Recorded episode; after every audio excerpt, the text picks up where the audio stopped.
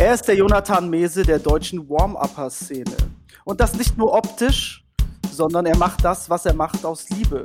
Die Diktatur des Klatsch Rock'n'Roll. Er ist der Künstler vor dem Künstler, ausgiebiger Wechselduscher mit Pipi in der Buchse und geht immer dann, wenn's anfängt. Die aktive Schicksalsmeuterei begrüßt den ehemaligen Sozialpädagogikstudenten und langhaarigen Applausbombenleger Marco Laufenberg. Schönen guten Tag.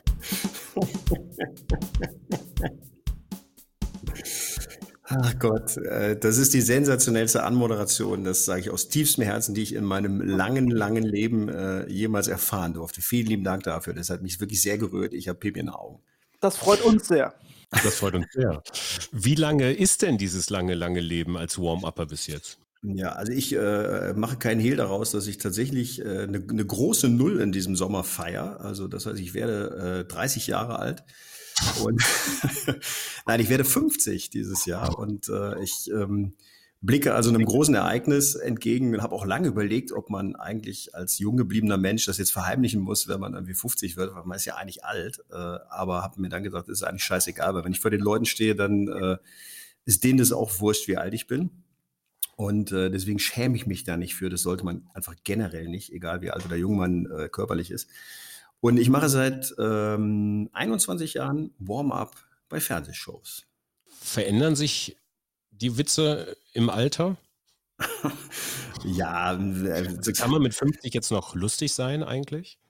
Ja, witzigerweise, ich habe damit halt angefangen, also kurz bevor ich 30 geworden bin und äh, auch so aus einer, ich will nicht sagen aus der Laune heraus, aber das waren schon einige äh, Zufälle, sage ich mal, so ein paar Ver Ver Verkettungen, ähm, wie sich das entwickelt hat. Und ich habe damals gedacht, naja, das kannst du halt machen, bis du 30 bist und dann bist du dazu. Also ein Jahr. Genau, ja, ja, habe ich wirklich gedacht. Ja.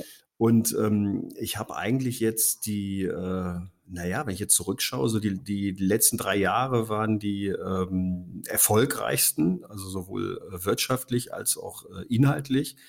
Das heißt, äh, das ging eigentlich äh, steil bergauf in den letzten drei Jahren. Das heißt ja nicht, dass es irgendwie, dass, äh, dass es schlechter geworden ist. Ganz im Gegenteil. Also vom Gefühl her wurde es eigentlich immer besser, immer mehr. So ein Warm-Upper, ja. Also das ist ja eigentlich eine geschützte Rasse, wenn man das so sagen kann. Es gibt ja vielleicht so zwei Handvoll oder so in Deutschland. Also es unterscheidet sich irgendwie so wenig in der Quantität wie so ein ähm, Bundeskabinett eigentlich, oder? Ähm, was, wie viel Warm-Upper gibt es, Marco? Ja, also ich würde sagen, es gibt so eine, eine Handvoll Leute, die ähm, das professionell machen und äh, auch eine Handvoll. Eine Handvoll, ja, eine gute Handvoll. Also schlag mich jetzt nicht, ob es fünf oder sieben oder acht sind, aber da hört es dann auch so langsam auf. Äh, an Leuten, die das äh, professionell und auch äh, gut machen, was man auch definieren muss, was gut ist. Da gibt es nämlich verschiedene Ansichten. Äh, dann gibt es noch so zwei, drei, vier, die das mehr oder weniger nebenbei machen. Und dann ist es eigentlich vorbei. Also du kommst kaum auf ein, auf ein Dutzend, würde ich sagen, bundesweit. Phänomenal. Und äh, was genau macht ein Warm-Upper? Das ist natürlich so die Standardfrage. Das muss man einmal erklären, so definitionsmäßig. Also was, also wir brauchen einfach eine gemeinsame Diskussionsgrundlage. Was macht ein Warm-Upper? Naja, das kommt halt auf die Perspektive an. Also eine Fernsehproduktion, ähm, die äh, will gute Laune haben natürlich in ihrem Fernsehstudio. Das heißt, die stellt sich da einen hin, der die Leute, ich sage das mal ganz böse, ist ein Wort, was ich eigentlich überhaupt gar nicht mag, äh, die, die, äh, der die Leute animiert. Ne? Animation. Also, ja, hier seid ihr gut drauf und äh, mach mal Oderwellen, was auch immer. Äh, und das Publikum letztendlich braucht jemanden, der, ähm, der es an die Hand nimmt und durch so einen Abend führt, weil so ein Fernsehstudio doch ein bisschen was anderes ist als ein Konzertsaal oder ein Theatersaal oder ein Opernhaus oder was auch immer. Das heißt, ich bin da denn ähm, gibt ein sehr schönes Wort beim Südwestrundfunk, da bin ich der Conferencier. Das hört sich auch nicht so, hört sich auch nicht so, so bescheuert an wie Animateur, weil da denkt man ja sofort an Ballermann. Und äh, wenn du mich siehst, dann denkst du hoffentlich nicht an Ballermann. Nee, also, gerade, ähm, nee, nicht wirklich. und äh, ja, also da, damit fängst du an. Die Produktion will gute Laune haben. Und dann buchen die mich und sagen, mach mal gute Laune. Aber das hängt Mach mal gute Laune. Ja. Sag mal, Thorsten, ich habe ja bei der Frage, warst du schon mal in einem Fernsehstudio eigentlich? Ja, tatsächlich. Ähm, ich war, ja? Ähm, ja, ich habe im, im, Studium äh, gab es so eine Zeit, da war irgendwo in der Innenstadt war immer eine Promotion, da bekam man umsonst Tickets äh, für Ich glaube, es war Vera am Mittag oder so etwas. Und, und, ja, ja. In der, in oder, Innenstadt, in der ja, Fußgängerzone. In der Fußgängerzone. Da habe ich dann, oder wie cool Savage gesagt hat, das fette Miststück Vera in einem seiner Texte. ähm, aber es war tatsächlich ganz lustig, weil ich, ich meine mich zu erinnern, dass wir dann da hingegangen sind, weil es gab halt ein paar Schnittchen und, und Kölsch.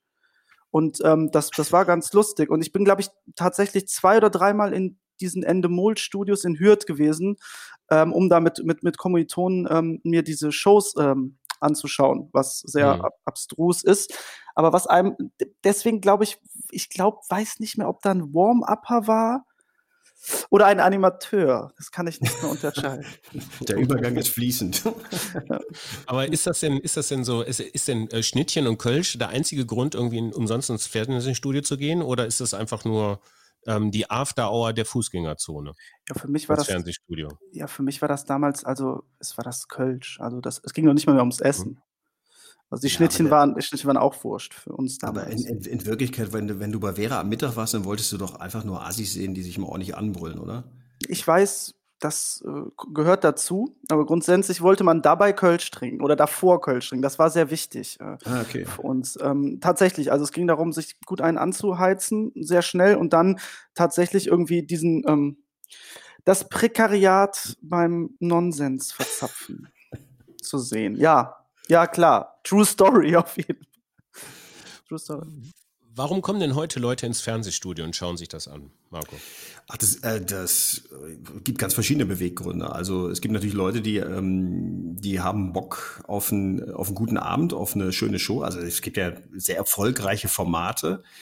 Was weiß ich, ich nenne einfach mal ein paar, äh, das mögt ihr jetzt nicht doll finden, aber ähm, fragt mal die Frauen in eurer Umgebung, äh, was mit Let's Dance ist. Dann sagen die alle, ah, da würde ich gern mal hin.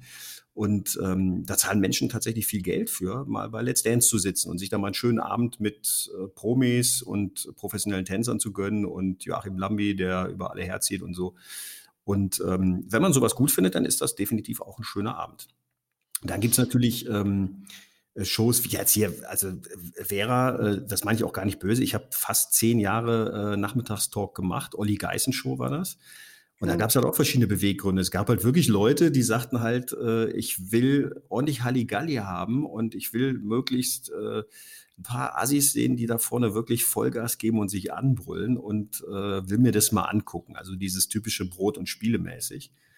Und mhm. ähm, dazu gehört natürlich auch ganz klar, dass es äh, Sendungen gibt, die ähm, also, wär, also wenn du so eine Promo-Ticket da gekriegt hast, dann ist klar, das Studio ist nicht voll, da muss halt irgendjemand rumlaufen und gucken, wo kriegen wir denn jetzt Zuschauer? Weil die Fernsehproduktion will natürlich eine gute Kulisse haben. Dazu gehört halt auch ein, auch ein Publikum, was äh, gut aussieht und mitmacht.